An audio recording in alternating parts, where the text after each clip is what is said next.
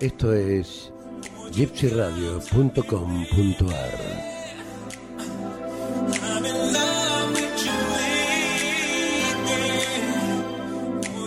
Esto es Cineficción Radio.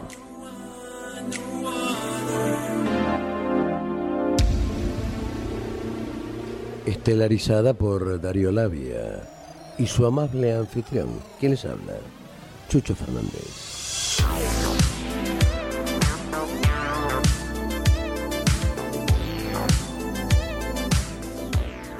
Nos acompañan en la operación técnica el amable Dr. Shekil y su asistente personal, el señor Hyde.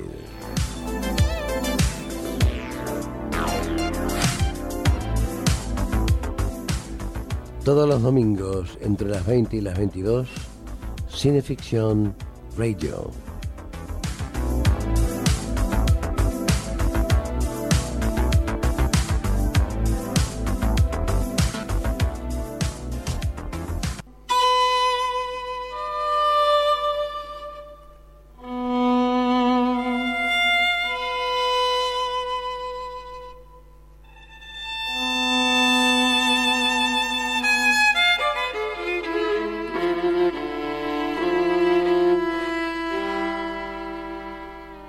Señor, señor. Al fin tengo ocasión de escribir lo que me ha ocurrido. Pero, ¿me será posible hacerlo? ¿Me atreveré? Es una cosa tan extravagante, tan inexplicable, tan incomprensible, tan loca. Si no estuviese seguro de lo que he visto, seguro también de que en mis razonamientos no ha habido un fallo, ni en mis comprobaciones un error, ni una laguna en la inflexible cadena de mis observaciones, me creería simplemente víctima de una alucinación. Juguete de una extraña locura, después de todo. ¿Quién sabe, no? Me encuentro actualmente en un sanatorio, pero si entré en él ha sido por prudencia, por miedo. Solo una persona conoce mi historia. El médico de aquí, pero voy a ponerla por escrito, aunque realmente no sé para qué. Para librarme de ella, tal vez, porque la siento dentro de mí como una intolerable pesadilla.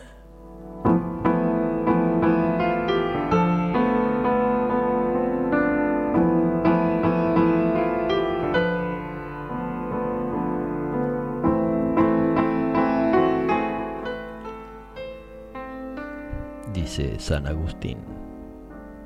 El hombre, aunque dude de todo, no puede dudar de su propio pensamiento. Pudiendo provenir enteramente de la imaginación, ciertas visiones y sensaciones pueden llegar a perturbar y alterar el sano juicio hasta conducirnos con o sin paradas intermedias a la locura.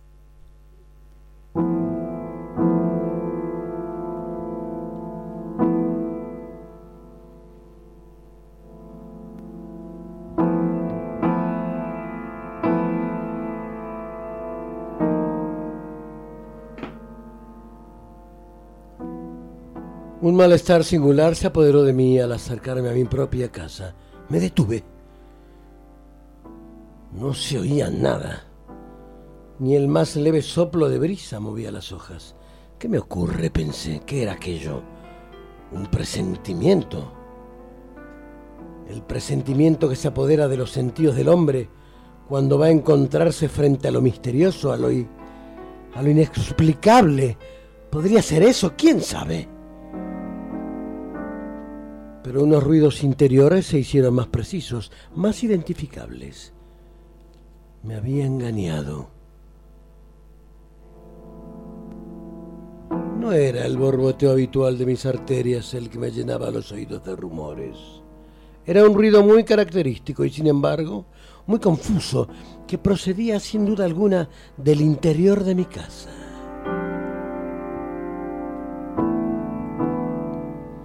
Estuve largo rato sin dar crédito a mis oídos, pero aplicando la oreja a una de las contraventanas para distinguir mejor aquel extraño ajetreo que parecía tener lugar dentro de mi casa, quedé plenamente convencido, segurísimo, de que algo anormal e incomprensible ocurría. No sentía miedo, pero estaba, ¿cómo lo diré? Asustado de asombro. No amartillé mi revólver porque tuve la intuición segura de que no me haría falta. Esperé. Esperé largo rato sin decidirme a actuar, con la mente lúcida, pero dominada por una loca ansiedad.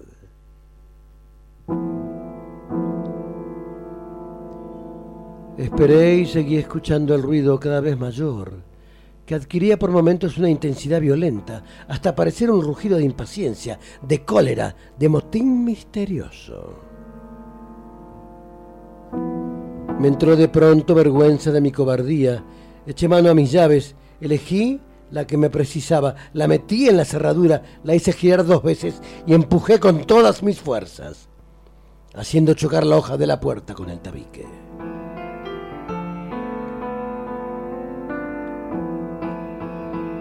Aquel golpe retumbó como un disparo de fusil y he aquí que aquel ruido de explosión respondió, de arriba abajo de mi casa, un formidable tumulto.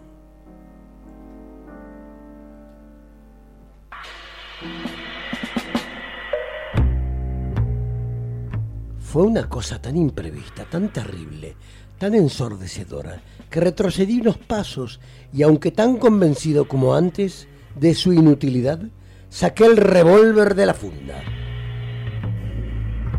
Volví a esperar, aunque ahora por muy poco tiempo.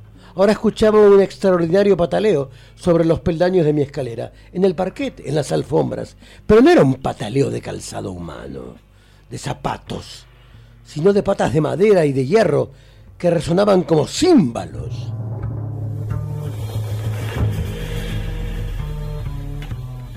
Y de pronto viene el umbral de mi puerta un sillón, mi cómodo sillón de lectura, que se marchaba de casa, contoneándose, y se fue. Se fue camino del jardín, y detrás de él los sillones de mi salón, y a continuación el bajo canapé, arrastrándose como un cocodrilo sobre sus patitas cortas.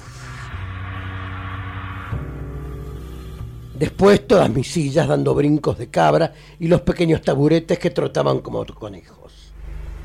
Era una, cosa de locos. Me escondí tras un macetón de flores y allí permanecí contemplando aquel desfile de mis muebles, porque todos se marchaban uno tras otro, con paso vivo o pausado, según su talla o peso. Mi piano, mi magnífico piano de cola. Cruzó al galope como caballo desbocado, con un murmullo musical en sus híjares. Los objetos menudos iban y venían por la arena como hormigas.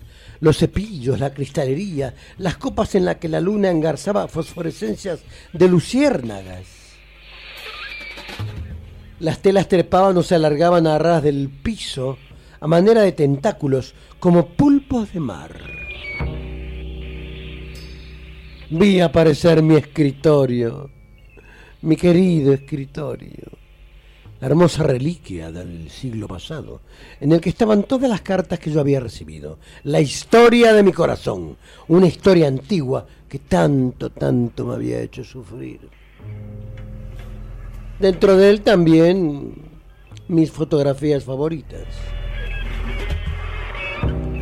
De repente dejé de sentir miedo, me abalancé sobre el escritorio, lo agarré como se agarra un ladrón, como se agarra una mujer que huye pero era incontenible y a pesar de mis esfuerzos, a pesar de mi cólera, no conseguí siquiera disminuir su marcha. Resistiendo desesperadamente para que no me arrastrase aquella fuerza espantosa, caí al suelo. Entonces me hizo rodar, me arrastró y los muebles que venían detrás empezaron a pisotearme, magullándome las piernas. Al soltarlo, los demás pasaron por encima de mi cuerpo, lo mismo que pasa una carga de caballería, por encima del soldado que ha sido derribado.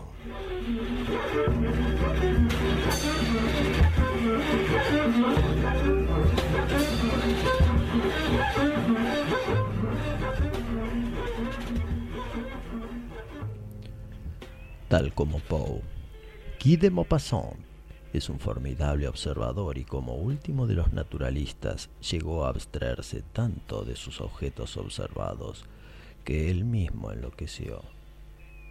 En sus relatos no hay ideologías ni prejuicios, no hay valoraciones ni psicologías, no hay teorías estéticas, no hay identificación con buenos pero tampoco condena hacia los malos solo la observación de hechos, casi con una imparcialidad periodística, y la palabra de sus protagonistas o damnificados, y como último propósito el que nosotros, sus lectores, veamos qué hay debajo de la superficie, más allá de lo aparente, y a través de esa disciplina su obra se convierte en vibrante recordatorio de que por más dificultades o ventajas que nos ofrezca la vida, la neurosis, la ansiedad con que la mente nos agobia en todo momento, haciéndonos creer algo que no somos, o peor, haciéndonos esperar infructuosamente algo de alguien, sea lo más natural para el ser humano, tanto en el siglo XIX como en el no menos complejo XXI.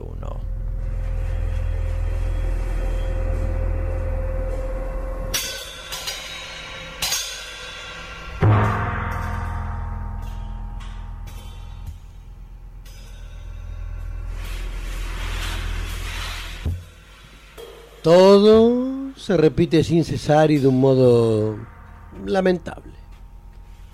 Hasta la manera de introducir la llave en la cerradura, el sitio donde siempre dejo las cerillas, la mirada que al entrar esparzo en torno de mi habitación mientras el fósforo se inflama. Y todo me provoca para verme libre de una existencia tan ruin. Todo me provoca tirarme por el balcón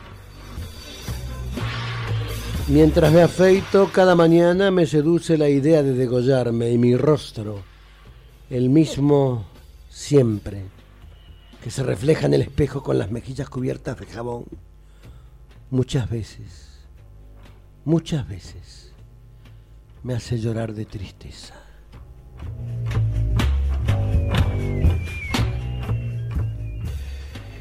En 1892, Maupassant de 41 años, al volver de visitar a su madre durante el día de Año Nuevo, se encerró en su casa y se abrió el cuello con una navaja.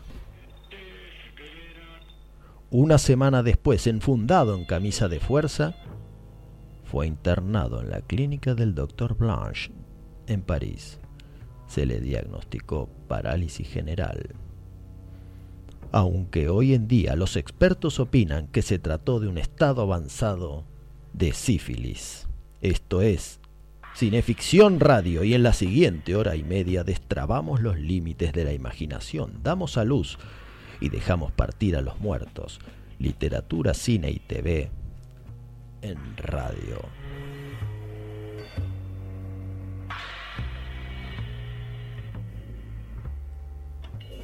Catching up on love.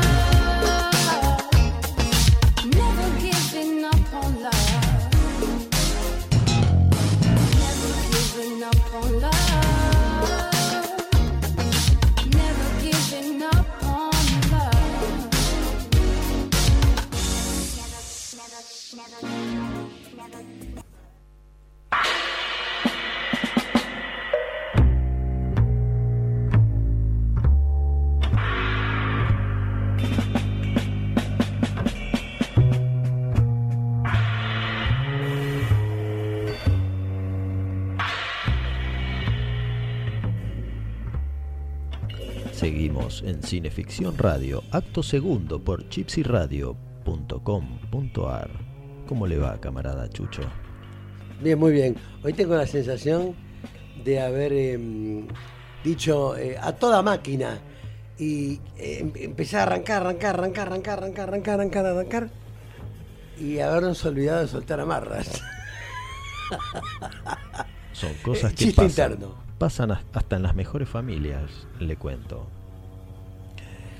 Tenemos un saludo para dar antes de pasar a nuestras recomendaciones, ¿verdad? Salude, salude. Vamos a saludar a nuestros fieles oyentes, a Soledad, que está en, en Buenos Aires, y a Luis, Luis Aviatic, desde Mendoza, que nos está escuchando fielmente del otro lado del éter.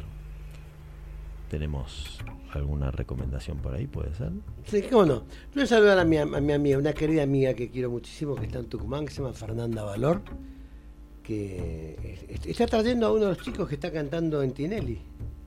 Nicolás Valdés creo que se llama. Ah, Un, un contratenor Ah, que quedó finalista y le está yendo muy bien, le salieron un montón de contrataciones, eh, lo llamaron de todas partes y Fernanda es quien lo maneja allí en... Bueno, allí acá. Saludos a Fernando. Saludos a Fernanda que es un amor, es un encanto. Yo la quiero mucho. ¿Qué tenemos para recomendar a nuestros oyentes? Vamos a recomendar, claro que sí, vamos a recomendar a Andrea Guerrero. Andrea se ocupa de llevar eh, toda la técnica que tengas para tu film a la locación, desde tu rental, ¿verdad? Eh, Andrea Guerrero o la podés localizar en el 11 58 18 25 78. Vuelvo a repetir, 11 58 18 25 78 y 11 69 28 1893, vuelvo a repetir, 11 69 28 1893. Tanto Andrea como Mónica, eh, su compañera, eh, llevan eh, tu técnica desde el rental hasta la locación y también transportan, si es necesario, al equipo de producción o a los artistas que estén involucrados en la producción o en el film que se esté realizando. Muy bien. Tenemos algo más ahí, me parece, ¿no? Como no tenemos a Camauer, Camauer está en Niceto Vega 5617, pueden contactarlo a camauer.com y es el rental, digamos, eh, por excelencia de la ciudad de Buenos Aires. Es mi rental de cabecera. Es nuestro rental de cabecera, correcto. ¿Qué más tenemos? Tenemos diseño en diseño de sonido, eh, Pablo Sala es un, un gran amigo que además nos da mucha mano con, con Ruflas y las historias los, puede, los pueden contactar a música.pablosala.com.ar. Un abrazo a Pablo y esperamos con ansia, yo diría, la El- próxima entrega de Ruflas. El tercer capítulo. Diseño de sonido, entonces Pablo Sala. Luego lo tenemos a- a- a- al, al amigazo, a Richard Tatú, a Richard Wagner, que está allí en la Galería Bueno Street, en la Avenida Santa Fe, 1670, en el subsuelo, en el local 26. ¿Mm? Allí lo pueden localizar en la Galería Bueno Street, en el local 26, en el subsuelo, a Richard Wagner, que es nada más y nada menos que Richard Tatú. Como todos los oyentes ya se han consustanciado, esta noche la dedicamos a Guy de Maupassant. En el primer bloque, el camarada Chucho ha leído fragmentos de los relatos ¿Quién sabe? y Suicidas. Y a continuación nos va a ofrecer un pasaje de un relato no apto para personas impresionables o muy sensibles, cuyo título es La madre de los monstruos.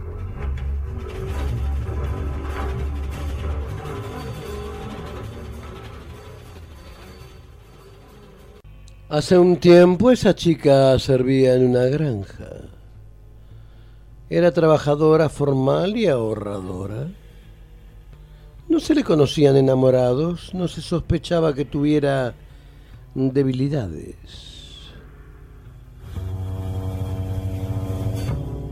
Una tarde de cosecha en medio de las gavillas cegadas, bajo un cielo de tormenta, cuando el aire inmóvil y pesado parece ser un calor de horno y empapa de sudor los cuerpos morenos de los muchachos y de las muchachas, ella cometió una falta.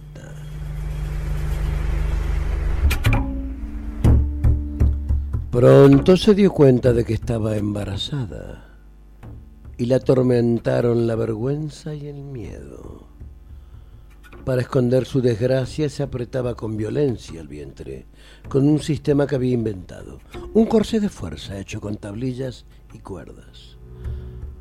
Cuanto más se le hinchaba el vientre por la presión del niño que iba creciendo, más apretaba el instrumento de tortura, un verdadero martirio.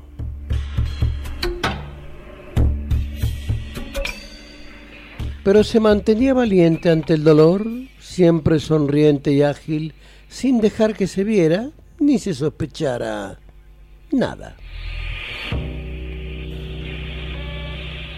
Desgració en sus entrañas al pequeño ser, oprimido por la horrible máquina. Lo comprimió, lo deformó, hizo de él un monstruo su cabeza apretada se alargó, se desprendió en forma de punta, con dos gruesos ojos saltones que salían de la frente. Los miembros oprimidos contra el cuerpo crecieron retorcidos como la madera de las vides. Se alargaron desmesuradamente, acabados en dedos semejantes a las patas de una araña. El torso se quedó muy pequeño y redondo, como una nuez. Dio a luz en pleno campo una mañana de primavera. Cuando las escardadoras que acudieron en su ayuda vieron lo que le salía del cuerpo, se escaparon gritando y corrió el rumor en la región de que había parido un demonio. Desde entonces la llaman la diabla.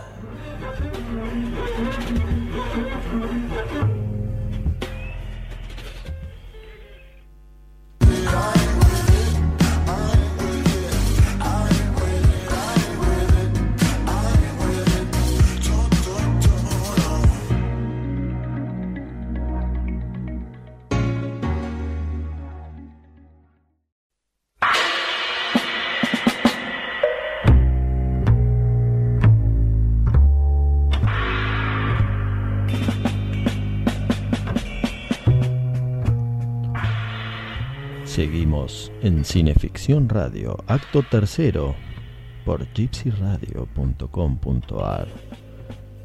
Y retomamos, ¿verdad, Chucho? No cabe duda que están entre nosotros. ¿eh? Sí, hay algunos. algunos. Fenómenos meteorológicos. Sí, fenómenos sobrenaturales, tal vez. Que, queremos eh, avisar que tuvimos una pequeña salida del aire una situación técnica ajena a nuestra planta generadora de contenidos eh, radiales. Y ahora hablando de contenidos radiales, nos ponemos de pie para recibir a una de las grandes plumas del interior, que es colaborador nuestro de cineficción desde hace varios números, que es Leandro Arteaga, desde Rosario. En nuestro actual número ensamblamos las entrevistas a las divas inmortales con tu artículo, Leandro. Y cuando me entrevistaste al aire en tu programa La Linterna Mágica, me contabas que ese artículo había implicado un desafío, pero no por el conocimiento de la materia o las películas, que eso es tu especialidad, ¿verdad? Buenas noches, Leandro. Hola Chucho y querido Darío. Bueno, muchísimas gracias por permitirme participar, por invitarme a todo lo que hacen. Eh, siempre agradecido y admirado de todo lo que hacen. Y que además le estén dando cabida a lo que uno ha escrito, bueno, sumamente agradecido. Y sí, como ustedes eh, señalan, eh, es un desafío haber hablado de, las divas de la Hammer, porque, bueno, hay, hay, muchas cosas en cuestión, ¿no? Que están dando vuelta allí. Por un lado, desde ya, la fascinación que uno tiene por ese cine, por estas divas maravillosas en todo sentido, en todo sentido, en un sentido desde lo que tiene que ver en lo inmediatamente denotativo, son hermosísimas, y desde lo que sígnicamente representan, son un lugar justamente de, de, desafío respecto de lo que es el lugar eh, machista, vamos a decirlo en estos términos. Y acá justamente viene ese desafío que contiene a todo esto. Quiero decir, eh, hay que aproximarse a lo que significa esta construcción del modelo femenino y en función de lo que, lo que permite el cine de la Hammer, desde lo que, claro está, nos dicen eh, los nuevos tiempos, nuevos tiempos que están dados por un recorrido de la mirada femenina que viene eh, combatiendo, provocando un pleito y poniendo en tensión y en una nueva consideración determinados, eh, determinadas certezas entrecomilladas, que claro está, tenían que ver y tienen que ver con una organización masculina de, la mirada, ¿no? Entonces, cómo el cuerpo femenino eh, pasó a estar Em, supeditado a, esa mirada masculina que lo fue modelando conforme eh, bueno, a sus necesidades de todo tipo, de toda índole. El cine no escapa de ninguna forma a todo esto. Está la historia del cine para corroborarlo.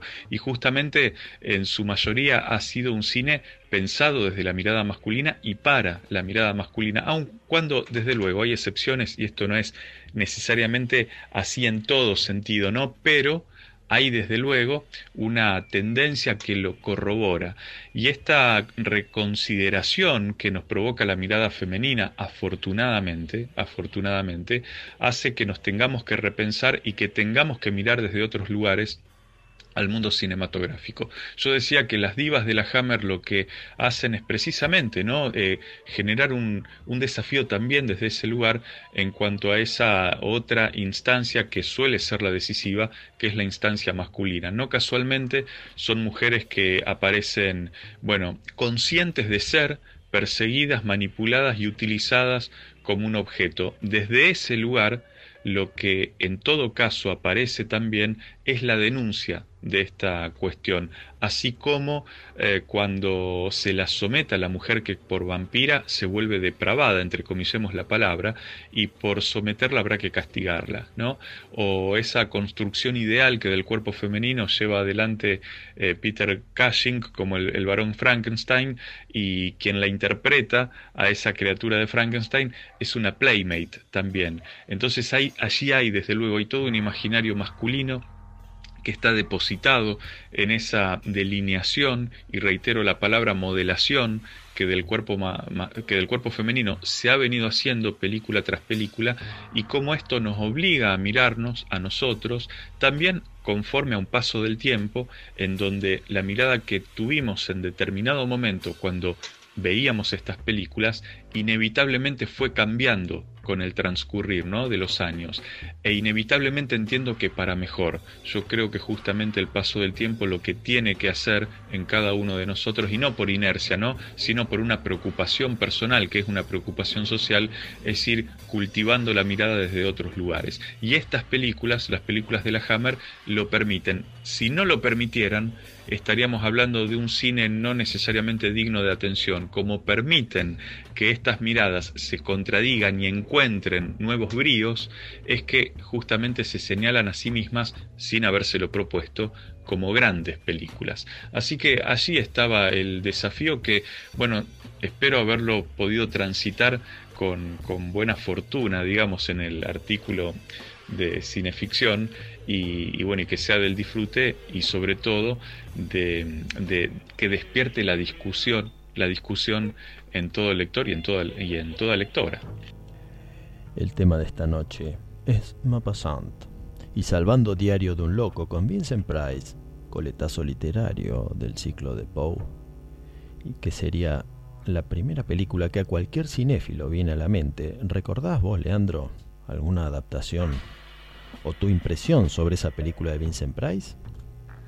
Con Maupassant lo que nos pasa es el recuerdo obligado, tal como refieren ustedes de Diario de un Loco, desde luego, y porque está Vincent Price también, ¿no? Que es eh, nuestro santo patrono o uno de nuestros muchos santos patronos, y, y que nos ha permitido acercarnos a tantas aproximaciones desde lo que significa el terror, pero conforme a versiones literarias de, de, relatos que nos han eh, permitido agregar capas de sentido y lo que han hecho fue enriquecer justamente a los textos de origen, porque los leemos de acuerdo con las versiones eh, que las películas nos han eh, permitido y, que han hecho que dialoguemos a esas mismas fuentes primeras, digamos.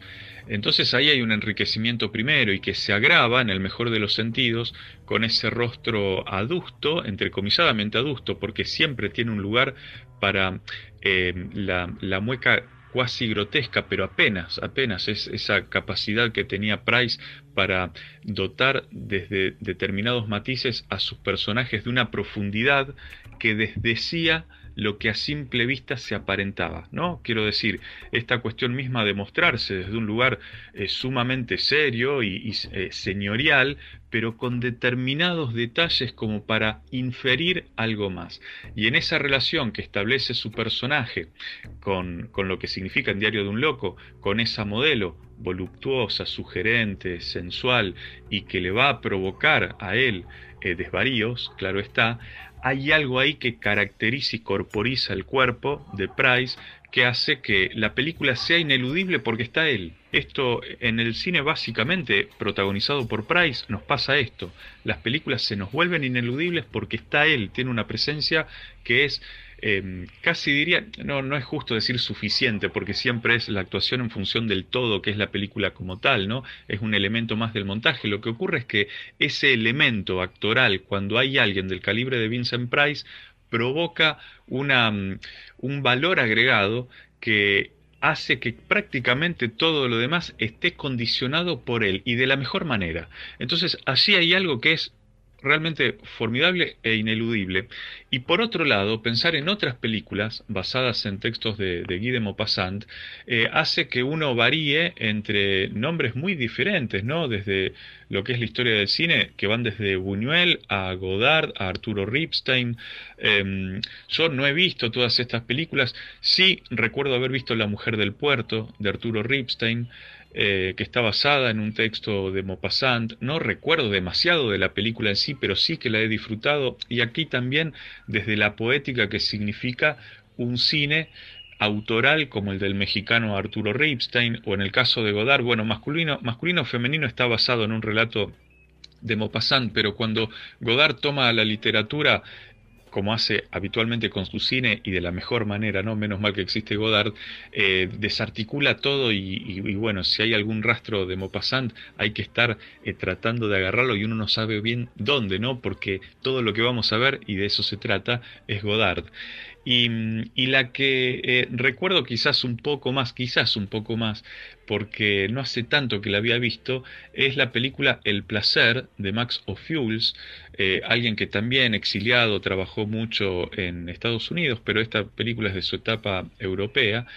Que, mm, también está basada en, varios relatos de, de Maupassant y lo que va haciendo es hilvanar a estos relatos este, desde un lugar que eh, de alguna forma también tiene que ver con cierta cuestión, si mal no recuerdo, ¿no? desde la construcción dramática, eh, con cierta cuestión, cuestión de alguna forma eh, cíclica. Eh, esto desde los recuerdos encontrados que ahora me vienen, por supuesto, a la cabeza a partir de, ese vínculo que nos significa la, figura de Maupassant. Pero bueno, después se reparten un montón de películas más que yo, sinceramente, las tengo muy desperdigadas en la memoria y a la mayoría, claro está, no las he visto, ¿no? pero bueno, desde ya volvamos a, Vincent Price, si hablábamos de lo cíclico, porque Diario de un Loco está claro que es lo que nos convoca. Y además, desde lo cíclico mismo, en donde es esta figura misma, ¿no? Que eh, eh, se muerde la cola. Eh, la figura circular va y vuelve, el principio es el final, y como estamos hablando de Diario de un Loco, en donde la espiral, de alguna manera, es la figura que da cuenta Hitchcock nos lo enseñó en Vértigo, de esa situación alucinada, bueno, qué mejor manera de poder cerrar aquí la cuestión, la cerramos entrecomilladamente, en relación a lo que significa esta cuestión eh, que está dando vueltas sobre sí misma con un loco que es Vincent Price, ni más ni menos, como encarnación dramática y maravillosa de Guy de, Guy Claro está.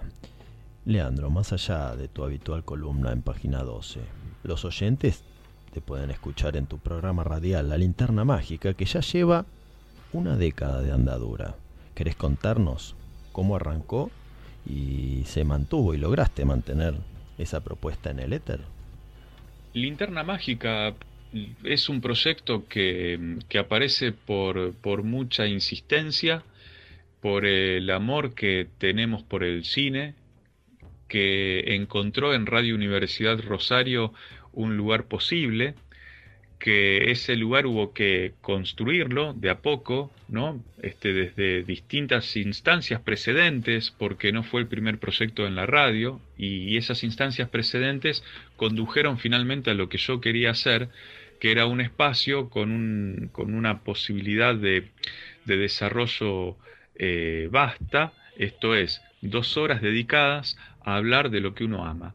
Y esto que uno ama es el cine, es la historieta y, es eh, volcar esto como temas de discusión en una mesa y esta mesa habitada por gente amiga. Y si somos amigos es porque compartimos mismos afectos, ¿no?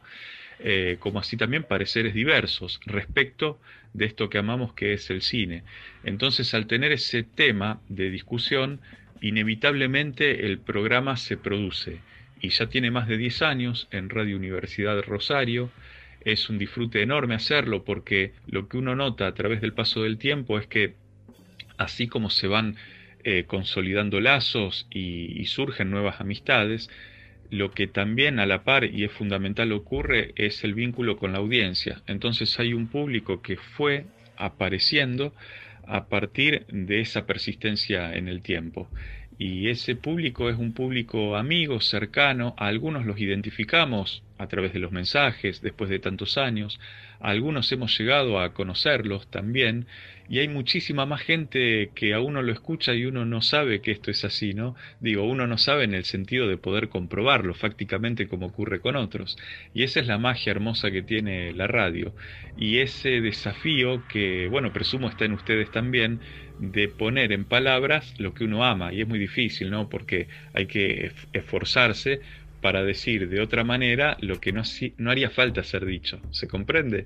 El cine se manifiesta en tanto cine y nuestro apego por el cine ocurre ahí, en esa relación íntima con las películas. Poner esto en palabras es muy difícil porque las palabras nunca alcanzan. Entonces, como nunca alcanzan, siempre hay un programa más en donde nos queda mucho más por decir y esto es lo que nos moviliza todo el tiempo.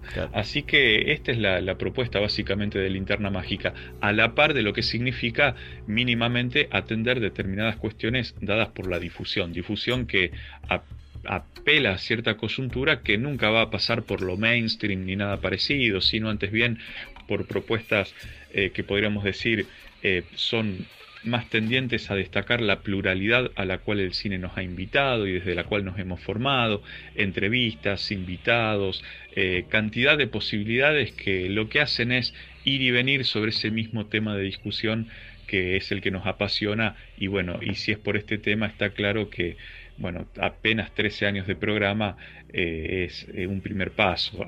vamos a seguir haciéndolo mientras en la radio, bueno, nos dejen y, que en este caso es la mejor radio posible, porque es un medio público y, que está dado por Radio Universidad, que, que bueno, es, la, es parte del, del proyecto educativo donde yo me formé, que es la universidad pública y a la cual le debo todo.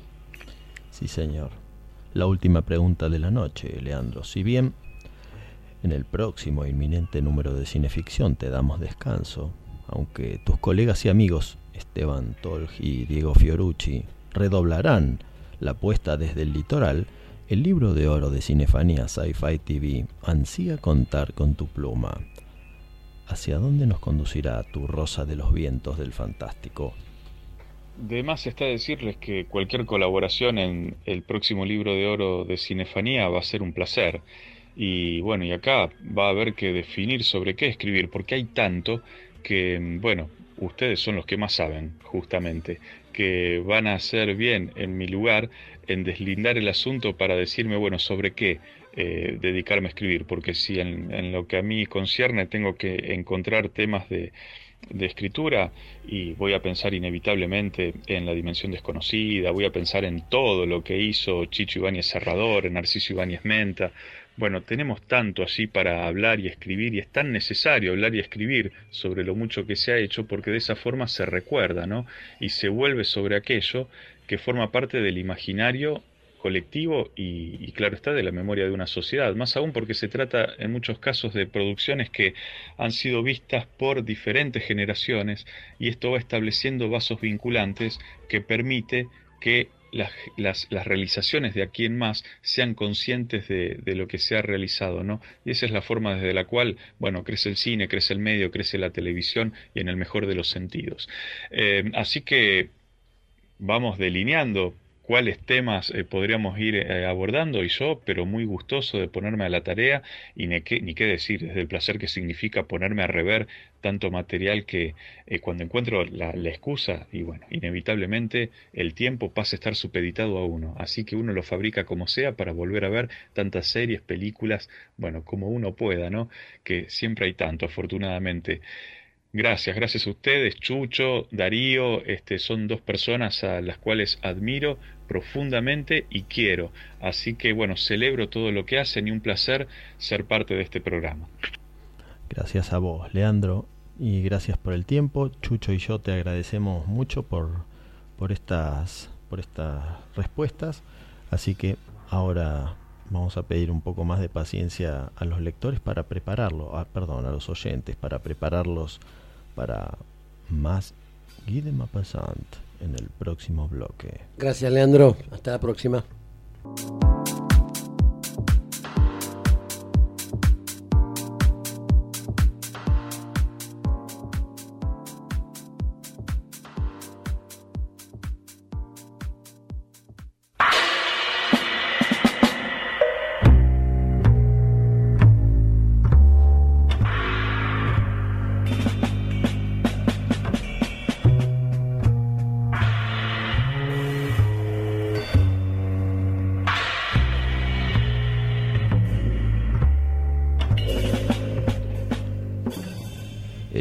Cineficción Radio, acto cuarto, por gypsyradio.com.ar.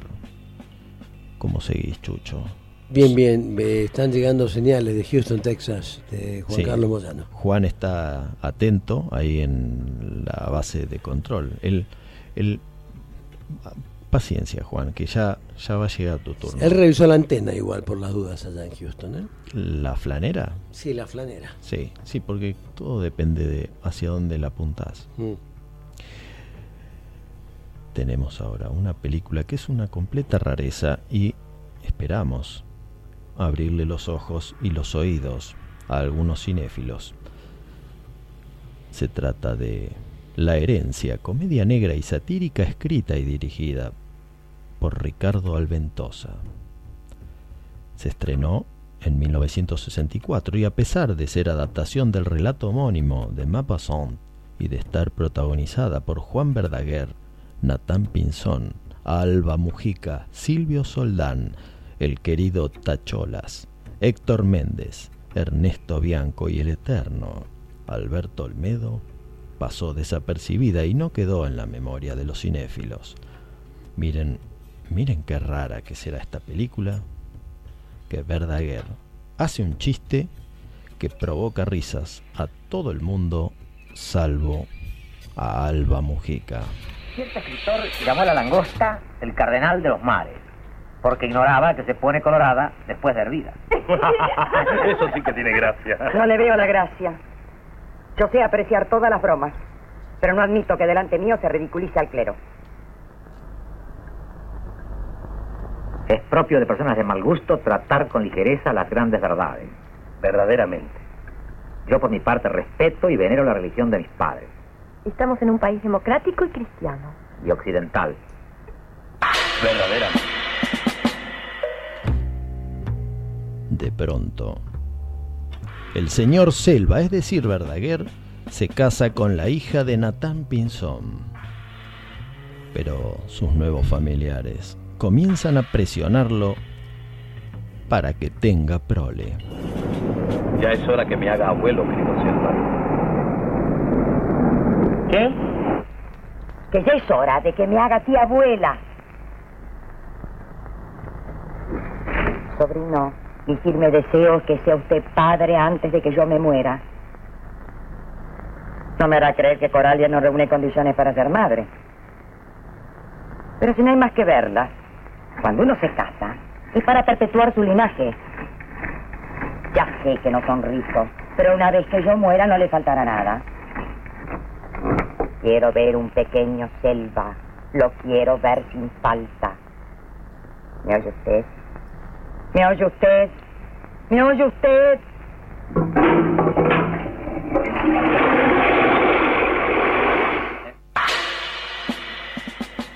Alba Mujica fallece del corazón y es Verdaguer. El encargado de tramitar las pompas fúnebres, el empresario, el empleado que lo atiende es ni más ni menos Alberto Olmedo. Y este memorable regateo habría hecho sonreír al propio Mapasón.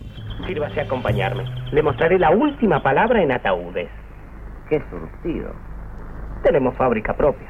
Y no es por alabarnos. Nuestros ebanistas son como si dijéramos artistas.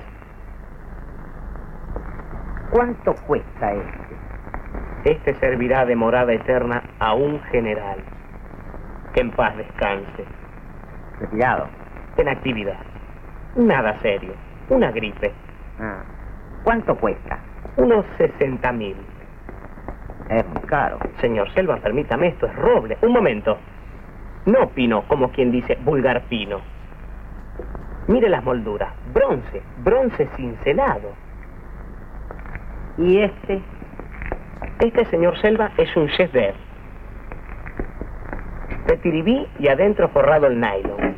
Y con una novedad, sudario en encaje de la misma tela. Celeste para hombres, rosa para mujeres. Perdón, ¿su pariente es? Mi tía. Tendría que ser rosa. ¿Le gusta? Quisiera algo más sencillo. La difunta. Aquel de allí es bastante bueno. Pino de Brasil, molduras el metal dorado, 5.500 pesos.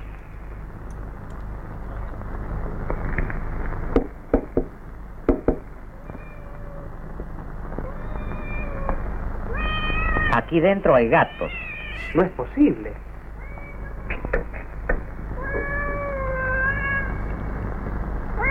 Ah, pícara, te habías metido aquí dentro. Venga. Qué lindos gatitos, ¿no? Quiero ese. Por favor, hágalo limpiar. Inmediatamente, señor Selva. Federico, enseguida le extiendo el recibo. La tía ha sido velada en su cama y las tradiciones han sido guardadas. Pero una vez resuelto este problema, vamos a lo importante, el estudio del escribano Héctor Méndez. Pero ahora haremos una pequeña digresión para recordar el relato original. El señor y la señora Servois, amigos de un reciente difunto, acuden al escribano y se enteran de que en el testamento la única beneficiaria de la fortuna es la esposa. Esto provoca una tumultuosa disconformidad al marido que comienza a sospechar de infidelidad y a manifestar todos sus prejuicios acerca del qué dirán los vecinos y los demás. Claro, el matrimonio puede rechazar esos fondos, pero eso sería más estúpido que los prejuicios. Así que el marido decidirá de suyo propio aceptar la herencia con la condición de que se agregue una cláusula que propicie el reparto a partes iguales entre ambos cónyuges. La esposa que niega haber tenido ningún afer con el amigo fallecido, da la razón a su esposo y le permite decidir lo que a él le dé más tranquilidad. Veamos cómo reaccionan Natán Pinzón Verdaguer y su joven esposa ante el increíble testamento de la tía muerta.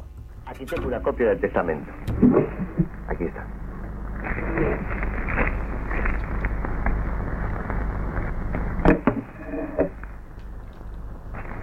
Yo, Victoria Carlota, etcétera, etcétera.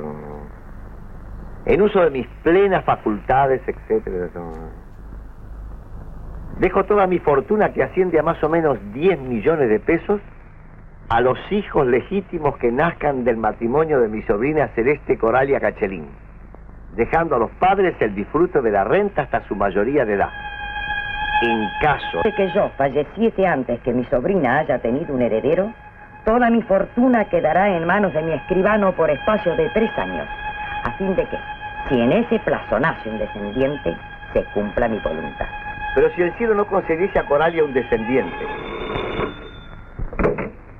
en los primeros tres años después de mi muerte, mi escribano tomará a su cargo la distribución de mi fortuna a los pobres y a los establecimientos de beneficencia cuya lista doy en papel aparte.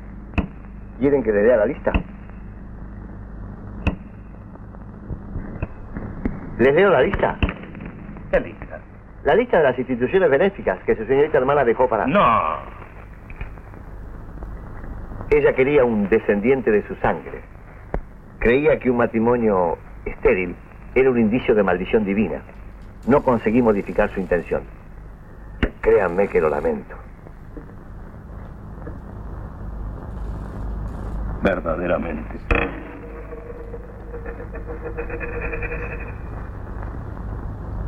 ¿Nos podemos quedar con el testamento? Sí, cómo no. Si necesitan más copias, estoy seguro que no les será nada difícil cumplir con el desideratum de la difunta. Este será el comienzo de un montón de situaciones que la película nos muestra simplemente al estilo Maupassant. Sin embargo, valoraciones ni bajadas de línea. Que de eso se ocupen los espectadores. Hay tanques y granaderos que marchan en las calles pintadas de bote a palacios o del Partido Comunista.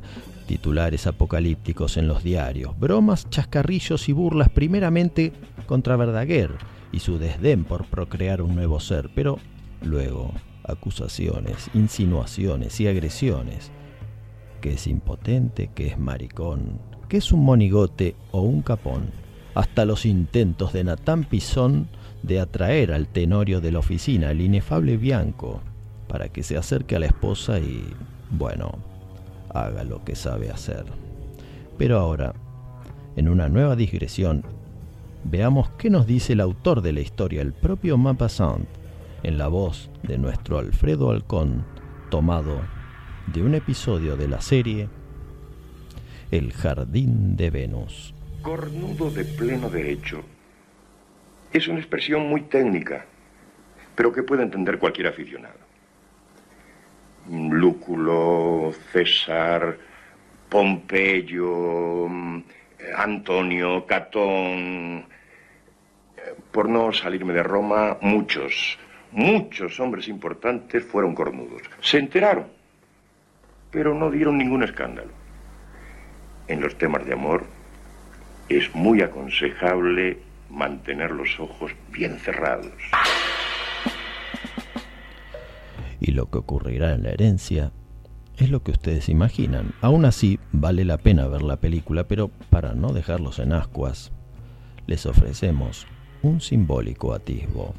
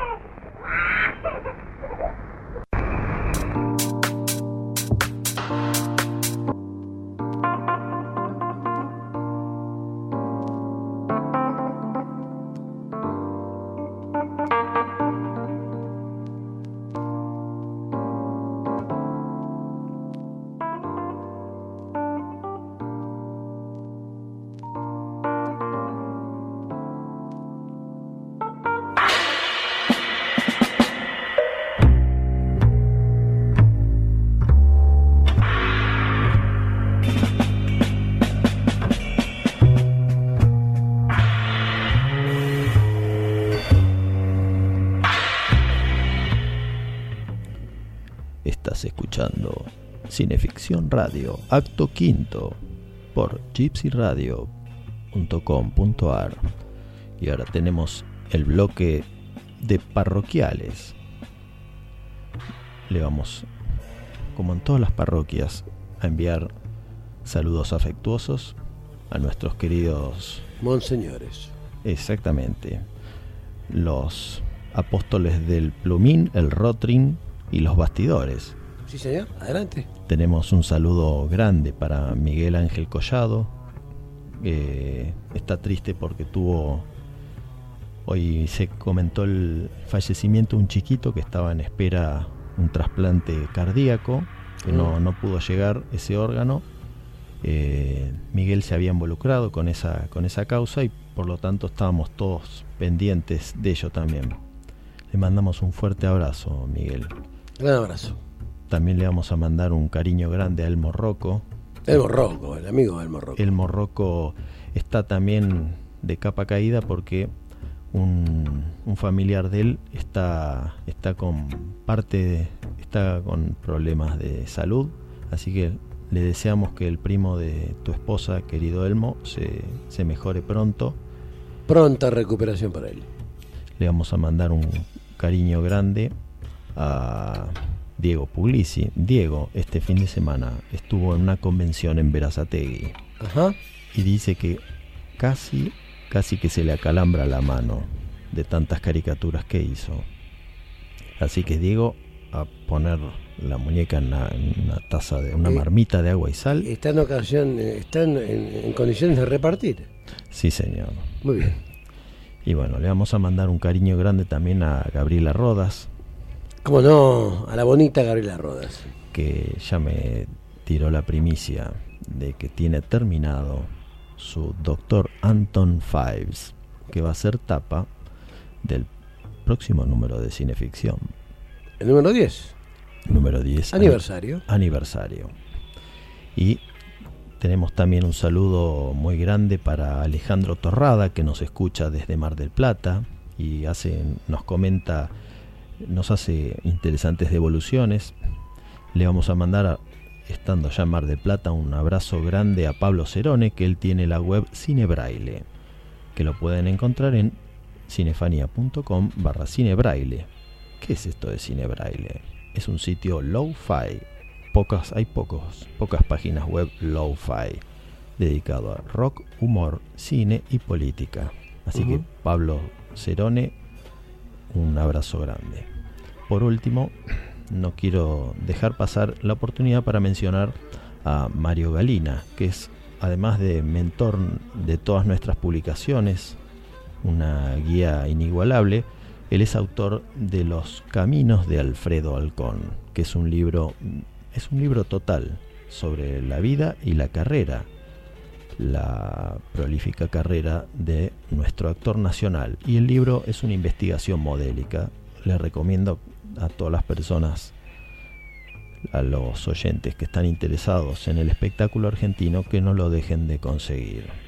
Así que, terminado, un momento, ¿no nos falta un ilustrador? Sí. ¿Quién?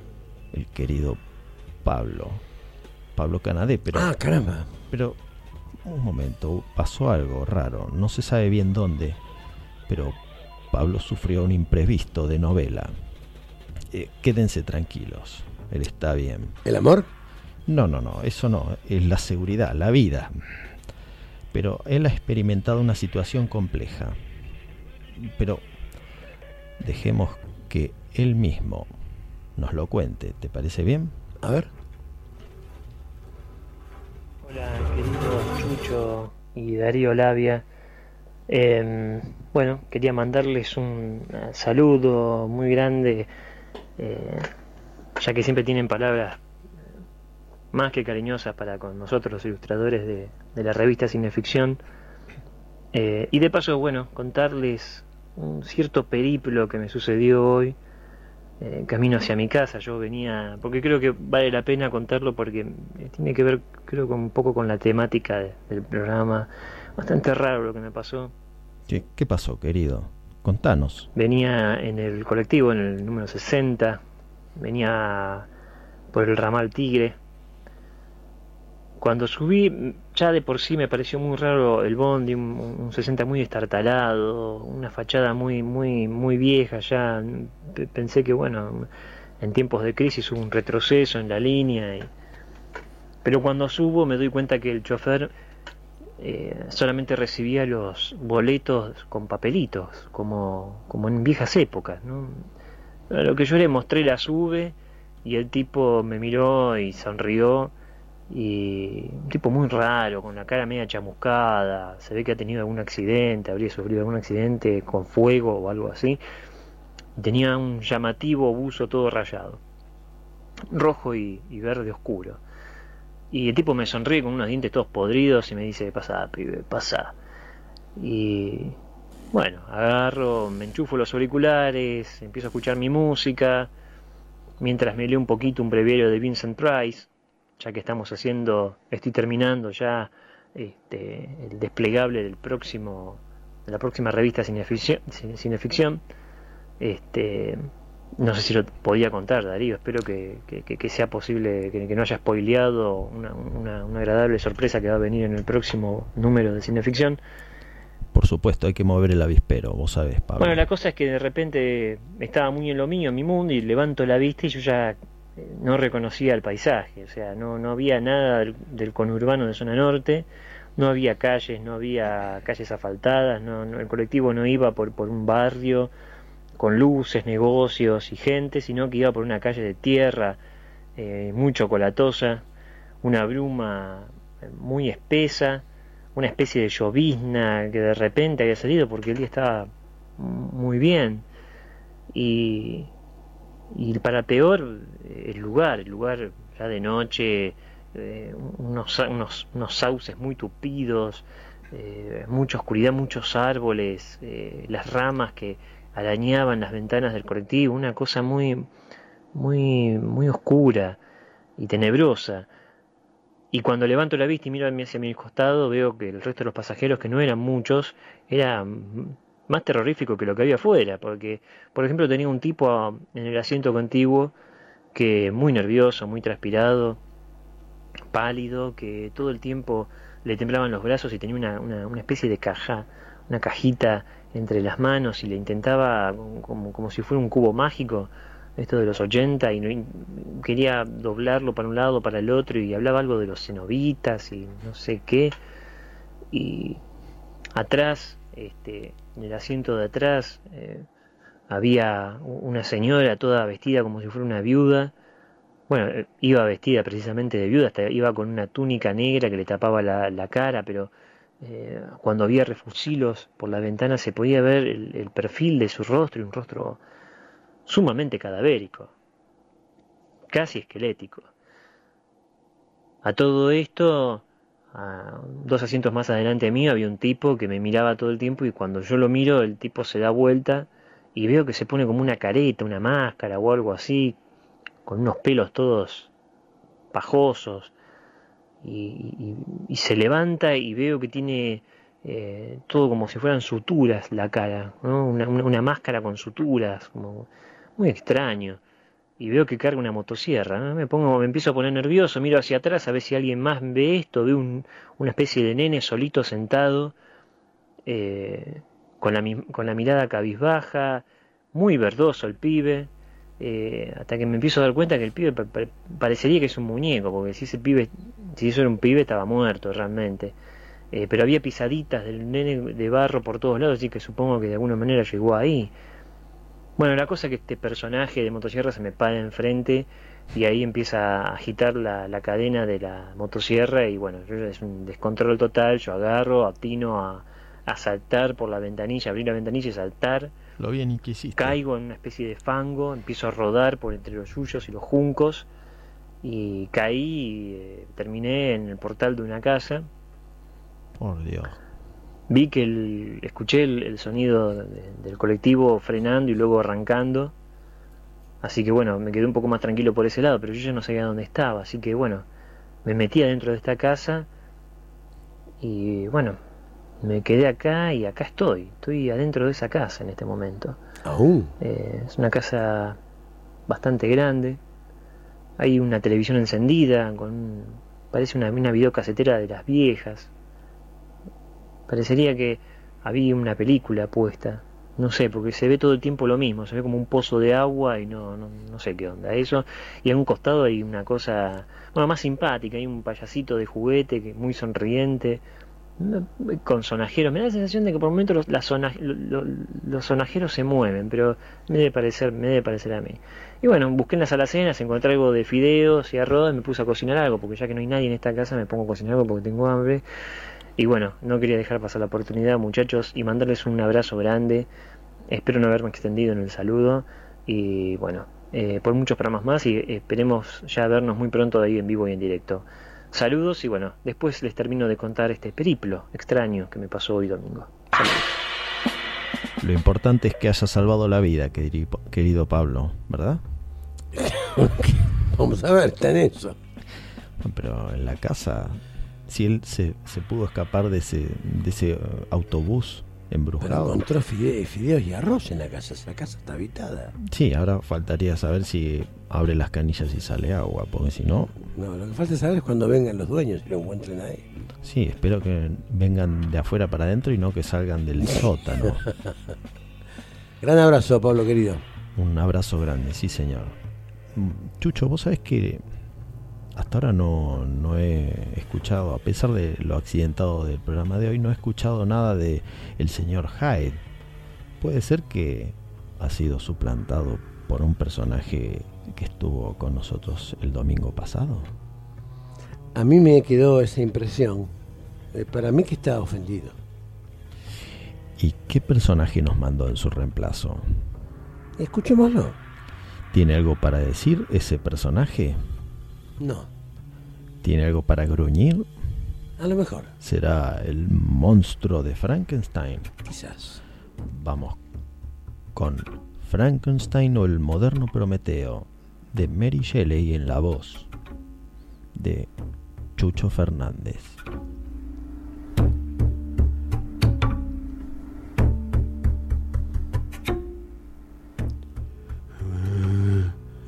No hay crimen, maldad o perversidad comparables a los míos.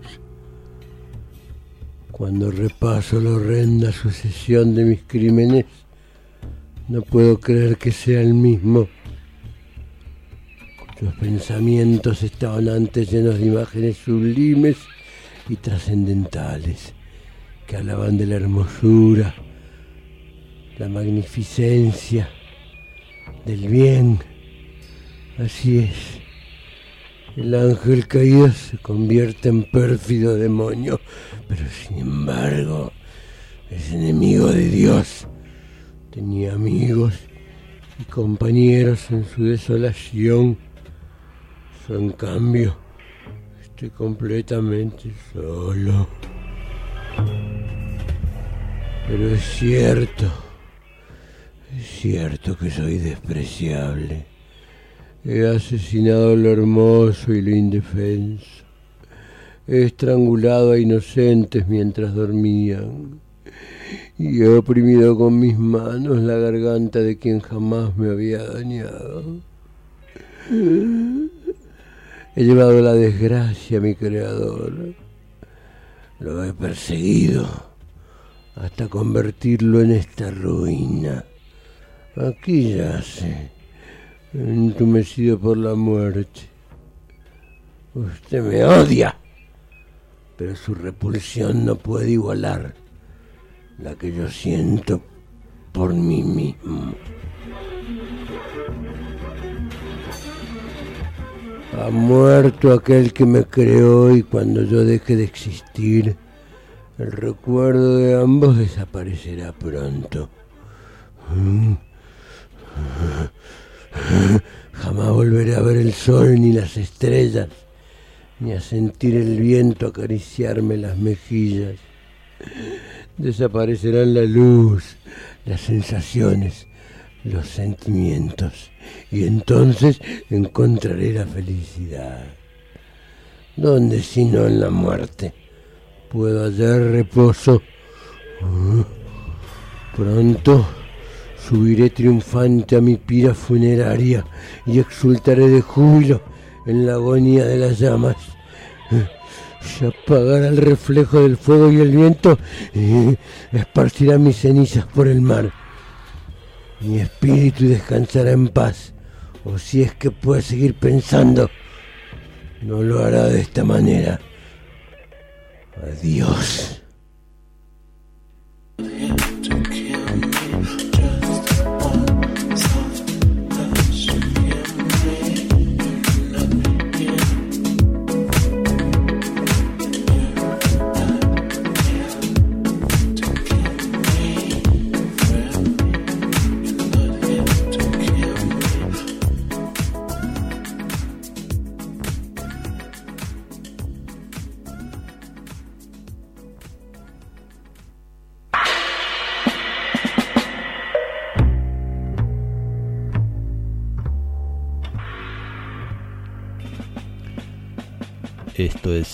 Radio, último acto por gypsyradio.com.ar.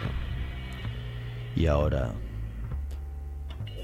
los que tuvieron paciencia tendrán su recompensa porque ahora hablará nuestro camarada Juan Moyano desde Houston, Texas. El comandante en jefe. Sí, pero le hacemos una consulta, Juan, porque ahora vamos a proyectar el episodio de una serie que se llama El Quinto Jinete. ¿Y quién mejor para desasnarnos que alguien que la haya investigado? Hace muchos años, eh, investigando con Darío sobre la obra de Narciso Ibáñez Menta, dimos con El Quinto Jinete. El Quinto Jinete fue una serie unitaria de terror y suspenso, producción de la televisión española, dirigida por José Antonio Páramo. Eran adaptaciones de, la, de grandes clásicos de la literatura universal, adaptaciones bastante libres, que podríamos decir que pasó por la televisión española sin mucha pena ni gloria. Y la, la crítica fue muy dura con el ciclo. Se emitió en España entre 1975 y 1976, solo 12 episodios. Un año y medio después, en septiembre del 77, se proyecta en España un nuevo episodio que había quedado inédito, Los Dados. Casualmente, Los Dados es el primer episodio que se ve en la televisión argentina sobre el quinto jinete. Eh, años después, cuando con Darío estábamos investigando las grillas de la programación para Shock TV Volumen 1, dimos con el quinto jinete en el año 1979 los domingos por Canal 11 a las 0.30.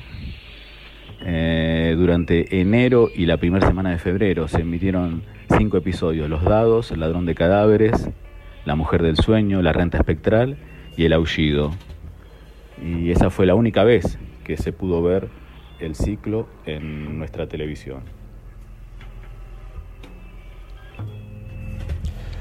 El demonio proviene del relato el diablo. Díaz Maroto nos lo explica en el libreto de la edición en DVD de la serie, El Quinto Jinete, pero hoy ya está descatalogada. Aunque quienes tengan el libro de oro de Cinefanía Cinepalp pueden consultarlo porque ahí lo tenemos. El realizador José Antonio Páramo se inspiró en Sábado Negro, la película inmortal de Mario Baba, el tercero de cuyos tres relatos, La gota de agua, comenzaba por el final de la historia. En cambio, Páramo lo adaptó comenzando como corresponde, por el principio. ¿El grave? Sí y no, Bernard. Desde un punto de vista estrictamente médico, tu madre no tiene nada a lo que la propia naturaleza no pueda poner fin. Tu madre se muere de vejez. Su vida ha llegado a un extremo en que no se puede saber cuándo Puede ser hoy mismo o dentro de tres semanas. Todo depende de sus propias fuerzas.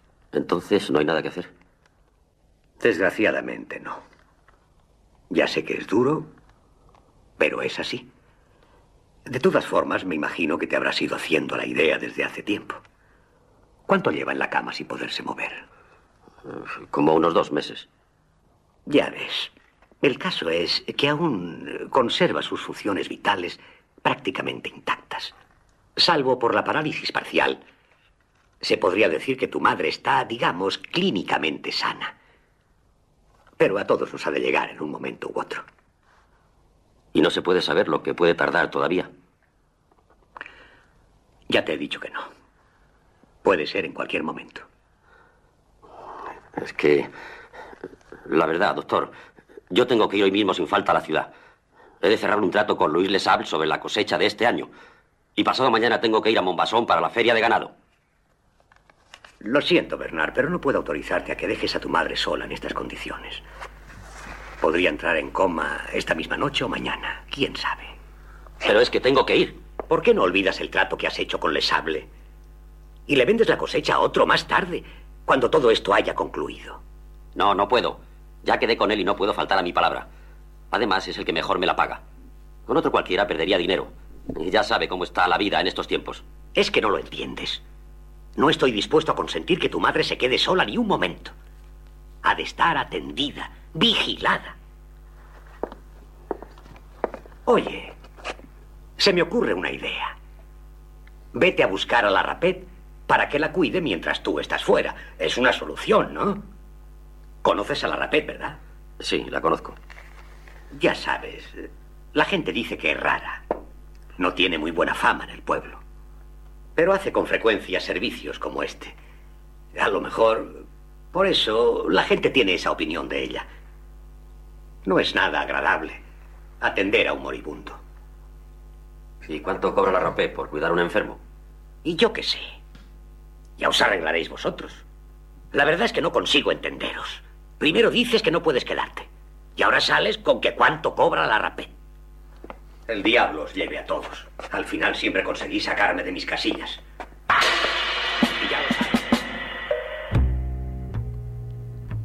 Un hombre que precisa irse y una anciana que precisa quedarse, pero no puede hacerlo sola. Es hora de negociar. ¿Cuánto me llevarás por cuidarla? Ya sabes que no somos ricos, ni podemos tener una criada. Eso es lo que ha precipitado la muerte de mi madre. La pobre se cansa mucho. Trabaja como diez a pesar de sus 90 años.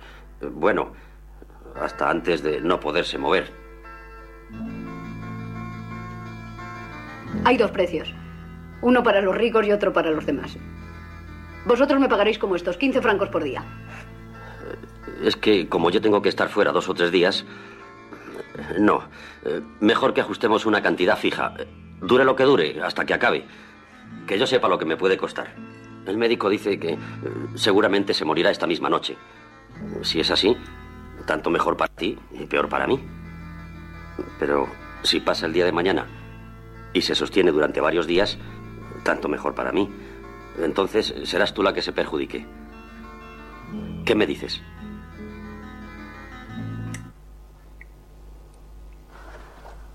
Nunca he hecho un trato semejante. Acostumbro a quedar por días. Claro que puede. Bueno, decídete. De acuerdo. Voy a arriesgarme, pero antes de ajustar la suma he de ver a tu madre. Es que... Si no la veo, no hay trato. Está bien. Vamos allá. Y tráete de paso todo lo que te haga falta. La intolerancia de la rapet para tratar con la tercera edad no debe ser confundida con su ansiedad por acelerar su compromiso laboral. Y las noticias policiales pueden servir como estímulo para ello. Por ejemplo, con el sonado caso del doctor Petiot, cuya adaptación a la gran pantalla había hecho Paul. Ayer lunes comenzó en París el proceso seguido contra el doctor Marcel Petiot, acusado de cometer 27 asesinatos durante la ocupación de las tropas alemanas. Según la tesis del fiscal, doctor Pierre Dupin, Petiot se valía de engaños para atraer a las víctimas a su gabinete de la calle Le donde una vez cometido el crimen eran descuartizadas y arrojadas a un horno de cal con la intención de borrar todo rastro de ellas. Como se recordará, este horno de cal fue descubierto fortuitamente por la policía hace dos años al producirse allí un incendio. En su interior se encontraron restos humanos pertenecientes a mujeres y niños, lo que desmiente las declaraciones de Petio, asegurando que se trataba de miembros de la Gestapo. Durante la sesión de la tarde, el fiscal interrogó al acusado quien declaró que el número de víctimas era en total de...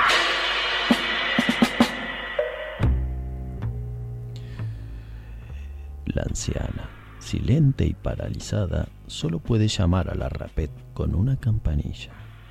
Para hacerle más pasaderas las horas, la mujer se sienta a leerle un cuento. Y ahora, para que no se aburra, voy a leerle algo muy interesante.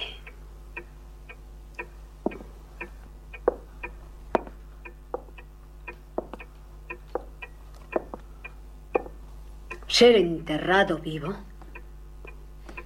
es fuera de toda discusión el más terrible de los extremos que jamás haya caído en suerte al simple mortal. Aconteció no hace mucho en la vecina ciudad de Baltimore que la mujer de uno de los más ilustres ciudadanos, abogado eminente y miembro del Consejo, fue atacada por una súbita e inexplicable enfermedad que burló el ingenio de los médicos. Después de mucho padecer, murió. Se supone que murió. Nadie sospechó, a decir verdad, ni había razón para sospechar que no estaba realmente muerta. Presentaba todas las apariencias comunes de la muerte. El rostro, el habitual contorno contraído, sumido.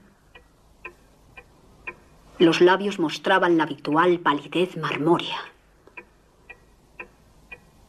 Los ojos carecían de expresión. Faltaba el calor. Las pulsaciones habían cesado. Durante tres días el cuerpo estuvo sin enterrar y en ese tiempo adquirió una rigidez pétrea. El funeral, en suma, fue apresurado a causa del rápido avance de lo que se supuso era descomposición. La señora fue depositada en la bóveda familiar que permaneció cerrada durante los tres años siguientes. Al expirar este plazo, fue abierta para la recepción de un nuevo sarcófago. Masa, qué espantoso choque aguardaba el marido cuando abrió en persona la puerta. Al empujar los batientes, un objeto vestido de blanco cayó rechinando en sus brazos. Era el esqueleto de su mujer. Bueno, bueno, ya está bien. Pero la paciencia no es virtud de la joven mujer. Santo, ¿de qué viene el llamar tanto? ¿Se puede saber qué es lo que sucede? Y la ventana. ¿Es que le gusta que esté abierta? Pues por mí como si quiere morirse de una pulmonía. Es usted una vieja maniática. Escriba, escriba.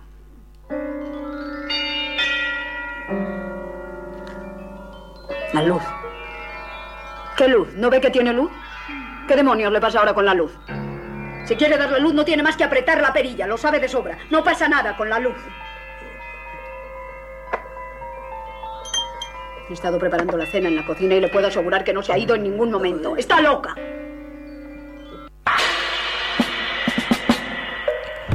Estas torturas de violencia psicológica parecen fruto de una incoherencia. ¿Por qué eliminar la propia fuente de trabajo?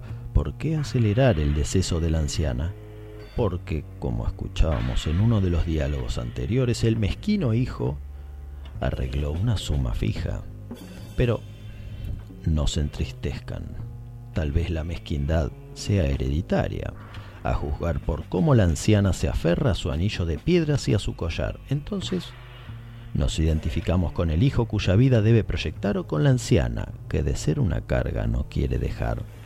De nuevo, el propio autor, el Maupassant de Alfredo Alcón, nos da su palabra justa. Muchas veces he pensado que entre él y ella la había preferido a ella. Y ahora... Ahora no estoy tan seguro. A veces es bueno no estar muy seguro. En fin, como soy un escritor, pues será lo que ustedes vean, lo que ustedes digan y lo que ustedes piensen. No crean a mis críticos. Yo sobre seres humanos solo supe lo que todo el mundo. Muy poco. Atender a un anciano es un compromiso bastante agobiante, especialmente si la persona que lo atiende no tiene el temple y tampoco mucha conciencia. Hoy en día se observa que pocos hijos quieren hacerse cargo de sus progenitores. Es más conveniente atender un bebé que a un anciano. El bebé, paulatinamente, va asumiendo capacidad y responsabilidad, independencia, cosa que no ocurre en el anciano que por el contrario de a poco las va perdiendo. Por eso, la gente común, en la más de las ocasiones, trata de emular al gran Poncio Pilato y que nadie le recuerde, ni siquiera sus conciencias, que esos ancianos al que dan la espalda unas décadas atrás les cambiaban los pañales. Maupassant pone el dedo en esa herida que ha existido siempre y que siempre estará presente. Y la conclusión de nuestro programa, más no de la historia, será algo para poner los pelos de punta. Hasta la próxima semana.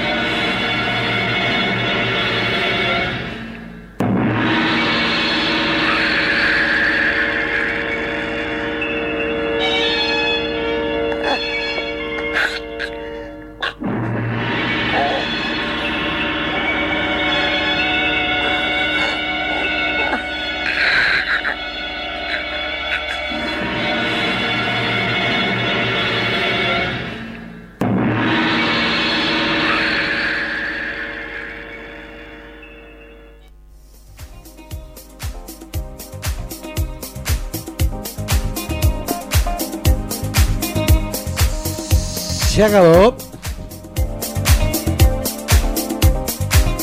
Damas y caballeros, esto fue Cineficción Radio. Todos los domingos entre las 20 y las 22 horas por gypsyradio.com.ar.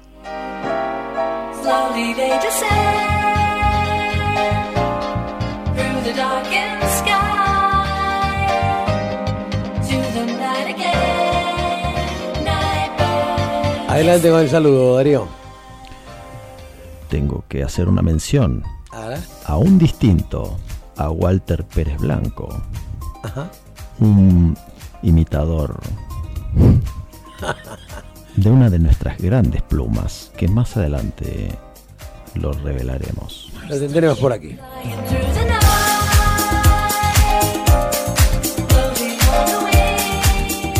Gracias a todos por estar allí escuchándonos. Esto fue Cineficción Radio. Radio.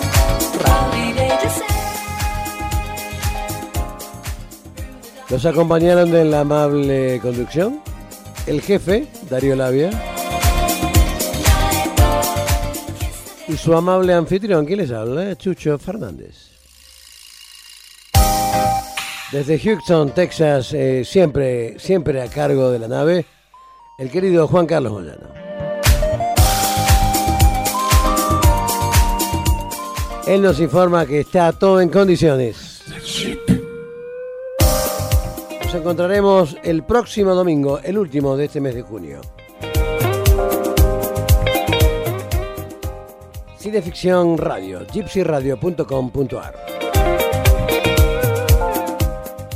Hasta entonces.